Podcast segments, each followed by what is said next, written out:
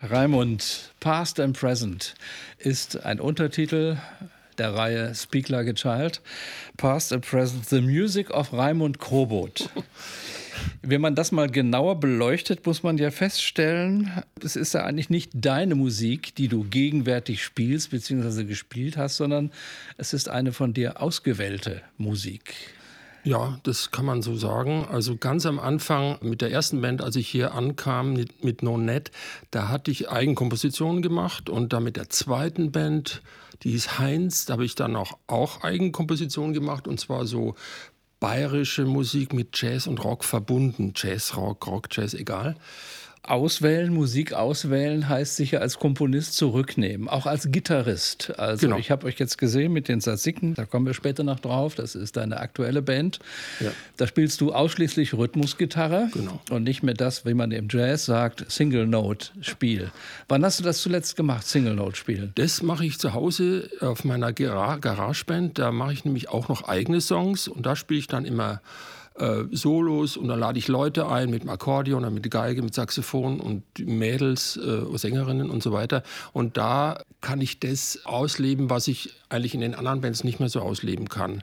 Da kann ich Rock, Heavy Metal, alles Mögliche spielen, was ich eben so kann. Ich war nie so der große Gitarrist, auch nie der große Jazz-Gitarrist, äh, auch nicht der große Komponist, war alles so ein bisschen, aber ich hatte immer ein Händchen, Leute zusammenzuführen und bin äh, dann eben um die Welt gefahren, indem ich die tollsten Stücke ausgesucht habe, die es da immer gerade gab. Und manchmal habe ich auf einer Platte immer noch eine Eigenkomposition gehabt, das schon noch.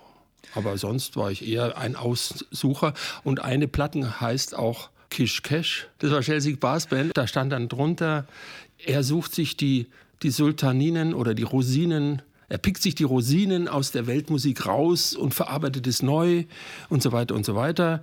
Und äh, bei der nächsten Band, nach Chelsea Brass Band, das war das Tabadul Orchester, da haben wir ägyptische Musik gemacht von einem Komponisten namens Mohammed Abdel Wahab. Da habe ich dann auch doch mehr so gemacht aus A und B wird C. Du bist aber nach Köln gekommen, der Jazzmusik wegen, kann man das sagen? Von Landsberg am Lech? Das Landshut an der Isar, bitte Landshut an der Isar. Ich habe immer gedacht, Landsberg am Lech. Ja, das ist auch in der Nähe. Weil es gab nämlich relativ aktuell einen Artikel in der Augsburger Allgemeinen über einen Auftritt von euch mit Stoppock in Landsberg am Lech. Der macht äh, Stoppock und Artgenossen immer in Landsberg und Worpswede. Es war ganz, ganz herrlich und vor allen Dingen für die Mädels, dem Stoppock, ein unvergessenes Erlebnis, weil vor so vielen Leuten haben sie noch nie gespielt. Ist ja immer eine semi-professionelle Kapelle. Auch Stoppock hat gemerkt, die tun wir nicht am Anfang, die tun wir hinten hin, Party, Party und dann ging es richtig ab. Ja, das war toll in Landsberg. Aber ich selbst komme aus Landshut, das ist die Hauptstadt von Niederbayern. Und du hast den Bayern immer gerne hier herausgekehrt. Also ich erinnere mich an die 70er Jahre. Ähm, du hast also nicht nur, dass man es an der Sprache erkennt, auch sonst sozusagen mit bayerischem Humor deine Sachen gerne aufgepeppt. Das kann man sagen. Und ich habe Bayerisch erst hier wirklich gelernt in Köln. Also meine Mutter kommt aus Königsberg und mein Vater aus Breslau. Und ich bin am Ammersee geboren, wurde aber deutsch aufgezogen mit der deutschen Sprache. Und die bayerische Sprache, die habe ich eigentlich nur über, im Freundeskreis so mitgenommen und konnte die eigentlich auch gar nicht so. Ich habe nie, nie wirklich bayerisch gesprochen.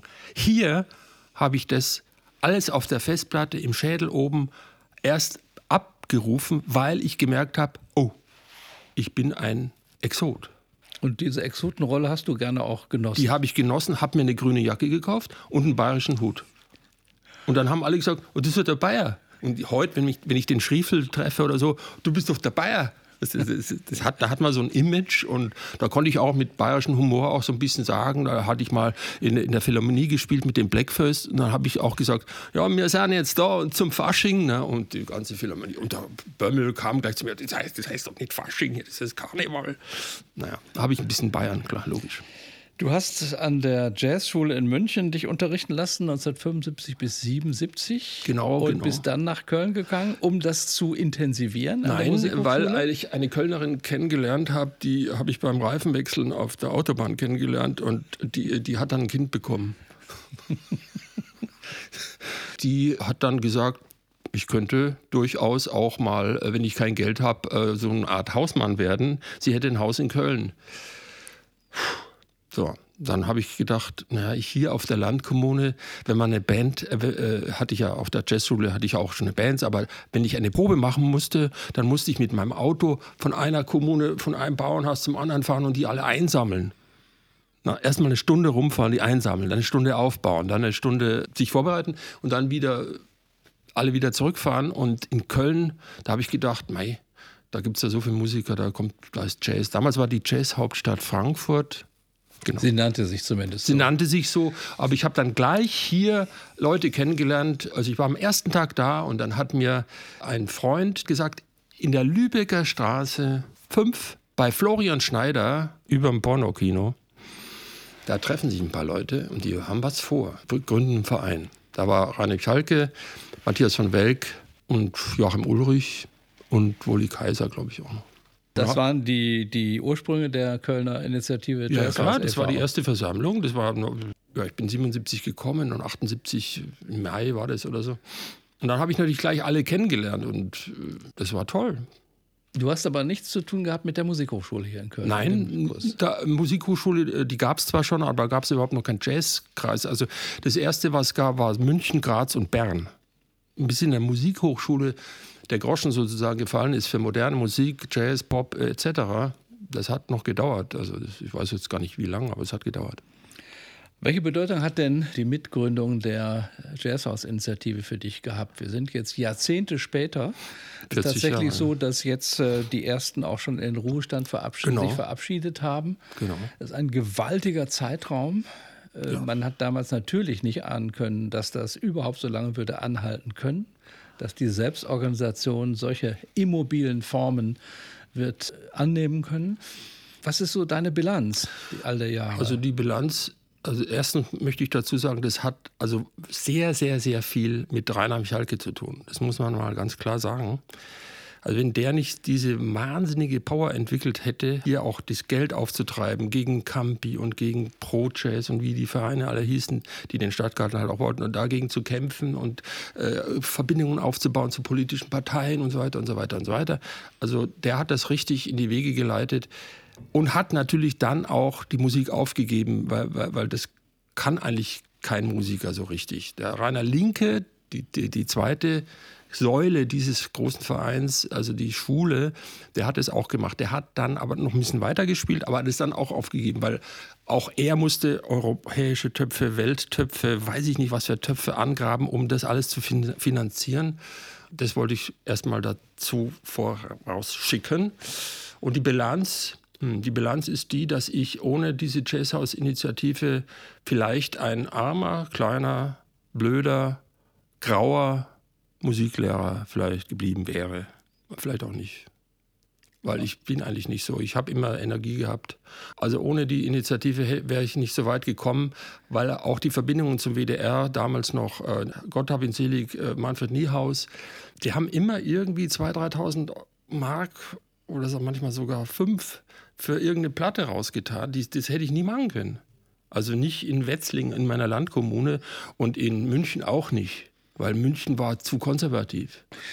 Obwohl du ja im engeren Sinne nicht äh, mit der Ästhetik des Hauses verbandelt bist, wenn man das so sagen kann. Ja, du bist ja von Anfang an ein Außenseiter gewesen. Ja, also ganz früher schon. Da habe ich mit der Waldzitter das erste Konzert, also da hat nach uns Herbert Grönemeyer mit seinem Ocean gespielt, mit Dieter Flimm am Schlagzeug noch im Bayernturm. Da hatte ich Waldzitter gespielt, äh, also frei, Free Jazz Waldzitter und ein Schlagzeuger war dabei und eine von Pina Bausch, eine Tänzerin, Elisabeth Clark. Und dann haben wir halt so improvisiert. Sie hat getanzt und der Schlagzeuger hat Piff gemacht und ich habe Pau gemacht und war alles toll und so. Aber dann kam bei mir schon der Drang nach Melodie. Und dann habe ich langsam komponiert und Melodie und Melodie. Und ein berühmter Ausspruch war noch von Rainer Winterschladen bei Nonette, als ich ein Stück vorgestellt habe. Da hat er gesagt, ja, das ist ja richtig Lollipop. der Norbert Stein hat dann gesagt, er war für die Improvisation zuständig in, in der Band, für, für schon Themen und, boah, und Chaos, sag ich mal, und ich war äh, mehr so für Melodien zuständig. Das hatte mir auch den Vorteil eingebracht, ausgewählt den Stadtgartensaal zu eröffnen. Da hatten wir nämlich das Weltorchester gegründet mit unfassbar, also mit allen Musikern, die, die es in der Stadt gab. und sieben Komponisten ausgewählt, unter anderem mich. Und die anderen sechs Komponisten haben eben und jetzt machen alle und ich habe doch tatsächlich, da habe ich dann sehnenentscheidenden Entzündung bekommen, 14 Tage was aufgeschrieben. Ich habe damals Strawinski gehört und Zappa und Carla Bley, das waren so meine Vorstellungen. Joachim Ulrich hat mir dann noch erklärt, wie man eigentlich dirigiert. Der hat dann gesagt, Raimund, das ist so, so und so und so, weil ich habe einfach irgendwie so halt. Und dann wurde ich aber auserwählt, äh, hier diesen Saal zu öffnen. Das war ein super Erlebnis. 86.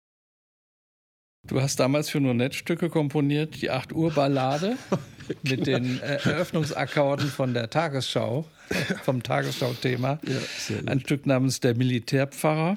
Oh, ja, oder auch nett. vom Land in die Stadt und zurück. Also schon von den Titeln her Humor kann man sagen, dass Humor eigentlich so, so ein zentrales Element deines musikalischen Schaffens über Jahrzehnte ist. Ja, also das habe ich auch deswegen, weil ich natürlich so Karl Valentin gelesen habe und, äh, und natürlich auch Gerhard Bolt. Das war schon immer toll. Und wenn ich äh, auf irgendwelchen Partys den Polt nachmache, dann ist, ist da die Stimmung riesengroß. Meiling, Holler, Medizin, Telzel. Der Humor ist zum Beispiel jetzt bei dem Konzert hier im Stadtgarten mit den Zatziken, war, ist auch immer Humor drin. Früher habe ich auch eigene Ansagen gemacht, humorvolle, das habe ich jetzt abgegeben. Ich möchte im Hintergrund agieren, ja, da fühle ich mich besser. Und bei Sag mir, wo die Blumen sind, äh, anlässlich dieses Wahnsinns in der Ukraine, da war natürlich dann der Humor erstmal weg. Aber danach ging es wieder weiter. Humor in der Musik ist ja eine zwiespältige Geschichte. Ja, ja, die Jazzer. Äh, ja die berühmte Frage von Zappa, does humor belong to music? Ich muss dazu sagen, der Humor früher war der Humor mehr in der Musik, also in Klängen. Zum Beispiel die Gottesanbeterin. Da habe ich dann so ein Stück gemacht, ja, Gottesanbeterin, irgendwie so und dass man so und so. Und die 8 Uhr Ballade, da war das Dings, ja genau, und der Militärpfarrer, da habe ich dann irgendwie selber was gesungen und so weiter. Aber später dann in den anderen Bands war der Humor eher in den Ansagen und nicht mehr in der Musik. Und zwar deswegen, weil ich das Gefühl habe, wenn ich da unten sitze und dann kommt ein Stück und der sagt, das Stück habe ich damals komponiert und das ist von dem und es geht um Liebe und es, hm, da habe ich manchmal das Gefühl, man müsste das ein bisschen auflockern so. Deswegen habe ich auch manchmal den Notenständer umgeschmissen und alle haben gelacht und ich habe gesagt, aus Versehen. Also irgendwie so halt. Also besonders auch im Ausland, also in, den arabischen Ländern haben die Leute das äh, auch genossen. Dass, dass, dass, es, dass ein paar Ansagen kommen. Mein Englisch ist nicht so gut, aber ich habe zum Beispiel das Wort Mohammed Abdel Wahab. Ich habe immer gesagt Wahab. Ne? Und äh, in der ersten Reihe sind die Männer aufgesprungen und haben gesagt, Wahab, Wahab, it means Wahab. Ne? Also die haben dann immer so ein bisschen... Ja. Ansonsten haben wir eigentlich äh, durch die Ansagen auch wenn der Udo Ansagen gemacht hat, das war dann auch, auch ein bisschen humorvoll. Also einfach, um, um, die, um das ein bisschen aufzulockern für das nächste Stück. Ne? Man kann nicht 15 Stücke so nacheinander anhören und es geht immer um, um, um Liebe. Es geht dann nie um was anderes. Nee. Kann man unter dem Signum Weltmusik, erstmal in dicke Anführungszeichen gesetzt, das unterbringen, was du seitdem gemacht hast, was sehr deutlich vom Jazz entfernt ist? Also ich denke etwa an die Shell Sig Brass Band. Mhm. Ich denke vor allen Dingen aber auch an die Gegenwart, die aber auch jetzt schon mindestens ein Dutzend Jahre dauert, ja, nämlich klar. mit einem Gesangsquintett und sozusagen Sextett ja, von genau. Sängerinnen, nämlich die Tzatziki. Das ist ein Repertoire, was überwiegend nicht aus, sagen wir mal, Zentraleuropa stammt. Ja. Vieles vom Balkan, ja. aber auch ähm, außereuropäische Stücke. Ja, Finnland, äh, Schweden und Frankreich und äh, Texas. Äh, dazu muss ich sagen, dass äh, dieses äh, Improvisierende und dieser Jazzanteil, der kommt halt dann von den Jazzmusikern, die da dabei sind. Das, es gibt ja eigentlich, also ich, ich arbeite ja fast nicht mit Weltmusikern zusammen, also ich mit schon früher schon mal mit einem Sass-Spieler aus der Türkei und mit einem Querflötenspieler aus Afghanistan und so. Aber hier sind Saxophon, äh, äh, Detlef Heidkamp und Nina Leonard an der Geige und so weiter und Philipp Imdahl und Roland Peil, klar, der ist Pop, Jazz, Rumba, Samba, heißt du nicht. Und der Bassist Jonas Dunkel ist auch ein Jazzmusiker. Sind alles Jazzmusiker und die haben alle eigene Bands, wo sie ganz andere Musik machen. Das war bei Chelsea Brass Band auch schon so. Es waren alles Jazzmusiker. Da war kein einziger Weltmusiker. Warum keine originalen, Anführungszeichen, Weltmusiker? Da waren auch äh, also sagen wir, Musiker, die aus den entsprechenden ja, Ethnien die, kommen. Die waren immer dabei und zwar nicht als Saxophonisten, sondern als Sängerinnen. Die erste Sängerin war die Mariam Achondi aus dem Iran. Die suchte ein Orchester. Dann habe ich gesagt, äh, ich habe ein Orchester. Aber sie meinte ein klassisches Orchester. Sie wollte Bach singen. Da habe ich gesagt, naja, Bach haben wir nicht. Also ob sie nicht eigene Stücke hat. Und dann hat sie mir ein paar eigene Stücke gegeben, damals noch auf Kassetten, die gerauscht haben. Und da habe ich so, oh, ich höre irgendwas. Und da habe ich Sachen arrangiert. Und dann äh, haben wir auch gespielt bei der Womex. Und dann kam gleich einer von äh, Network, genau, aus Frankfurt, hat mir gleich einen Plattenvertrag angeboten. Da habe ich gesagt, Plattenvertrag, boah, das ist ja wie im Film, das ist ja, was ist denn da los? Ja, dann bin ich da nach Frankfurt gefahren, 15.000 Mark, mache eine Platte, Raimund, toll. Dann äh, die zweite Sängerin war Ivanka Ivanova aus Bulgarien.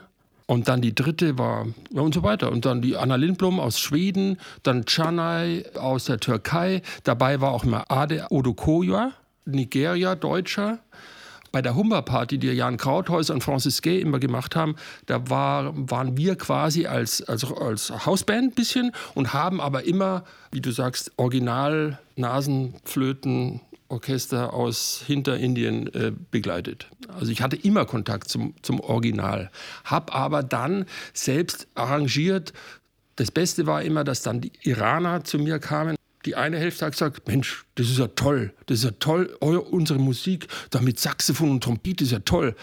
Und die anderen kamen, was macht's denn ihr mit unserer Musik? Das, das, das, das, das hört sich ja ganz komisch an, mit Schlagzeug und so, wo eigentlich nur eine Dabul ist. Also, so war das. Und dann später bei den Zaziken ist jetzt eine Russin dabei, eine Polin, eine aus Slowenien, die leben alle in Deutschland, aber es sind schon auch Originale. Welche Rolle spielt denn die Vorstellung von Authentizität bei dem, was ihr macht? Es gibt ja immer die Vorstellung, dass sozusagen ihr, die ihr nicht aus dem Balkan kommt, keine Balkanmusik spielen könnt. Ich ja, übertreibe jetzt hier ein bisschen und ja, das stimmt, das kann stimmt. es noch mehr übertreiben, wenn ich auf diesen ganz aktuellen Konflikt komme mit Fridays for Future in ja. Hannover, wo eine, eine Musikerin äh, mit Dreadlocks nicht auftreten durfte wegen kultureller Aneignung. Das macht ihr ja auch. Ich halte das in der Musik für ein äh, sozusagen Schmiermittel über Jahrhunderte schon, der Aneignung. Äh, das spielt aber bei euch keine Rolle. Oder seid ihr solchen Resonanzen auch mal begegnet, wenn ja, ihr irgendwo hingeht? Ja, das habe ich ja gerade gemeint mit dem konservativen Teil der iranischen Zuhörer, die gesagt haben, ihr, ihr macht mit unserer Musik was Komisches. Das, das ist nicht so. Die wollen nur das immer hören. Und ich habe dann gesagt, ja, wir benutzen eure Musik, aber wir sind ja keine Iraner. Wir haben auch nicht die Instrumente, wir haben andere Instrumente. Und diese Vierteltöne, die kann unsere Sängerin machen, die ist aus dem Iran, aber wir können die nicht machen. Wir können unser Piano auch nicht auf Vierteltöne das ist für unsere Ohren zu schräg, das geht nicht. Wir machen es eben anders. Und äh, wir machen es deswegen anders, weil wir in Deutschland sind und eine iranische Sängerin kennengelernt haben, die in Köln ist. Und wenn wir zusammen Musik machen, dann ist die Authentizität, wie ich vorher schon sagte, aus A und B, C. Dann gibt es nicht ein A und ein B, sondern es gibt eben ein C. Das hat den, zum Beispiel dem Francis Gay und dem, dem, dem Jan, Jan Krauthauser eben so gut gefallen, dass er mir dann auch gesagt hat, Mensch, mach doch mal einen Karnevalssong habe ich so einen Karnevalssong. Ja, zum Beispiel einen iranischen Walzer. Den iranischen Walzer, du, du, du, die haben doch eigentlich immer so. Aber dann habe ich alle Kassetten durchgehört und habe doch tatsächlich so ein bisschen Walzermelodie gehört, habe dann noch ein B-Teil dazu, habe mich mit ein paar kölschen Leuten getroffen, Marina und Marcellus, und wir haben dann den Lappemann gemacht und die Mariam hat es gesungen auf Iranisch und die Marina hat es auf Kölsch gesungen. Und diese Verschmelzung, ja, äh, das ist für mich eine neue Authentizität, kann man sagen also auch danach haben mich viele Leute immer gefragt, da habe ich immer gesagt, ey, wir haben keine Message, wir sind die Message. Wie ist das, wenn man mit einem Frauensextett als Front People, sage ich jetzt mal, geschlechtsneutral arbeitet? Ja, das war folgendermaßen so, dass jetzt weniger mit dem Geschlecht zu tun hat, sondern mehr mit der Leidenschaft. Und zwar bin ich mit Chelsea Brassband und Chabaduli auch um die Welt gefahren und habe dann immer doch erlebt, es ist sehr, sehr schwierig, eine professionelle Band am Laufen zu halten, Jobs zu akquirieren mit Goethe und ohne Goethe oder mit Goethe und auf Anrufe zu warten, verhandeln, Geld, Geld, Geld, Geld, verhandeln. Jeder will dann 300 Euro haben und so weiter. nebenbei hat mich eben dann so ein, äh, ein, paar Frauen angesprochen, ob ich ihnen nicht ein bisschen helfen kann. So hat sich, haben sich die Tzatziki ja entwickelt. Und ich habe dann gemerkt, als ich da mit denen ein bisschen geprobt habe, auch so Schelsig Brassbandstücke, dass die eine unheimliche Leidenschaft da haben. Die wollen kein Geld und haben eine unheimliche Leidenschaft.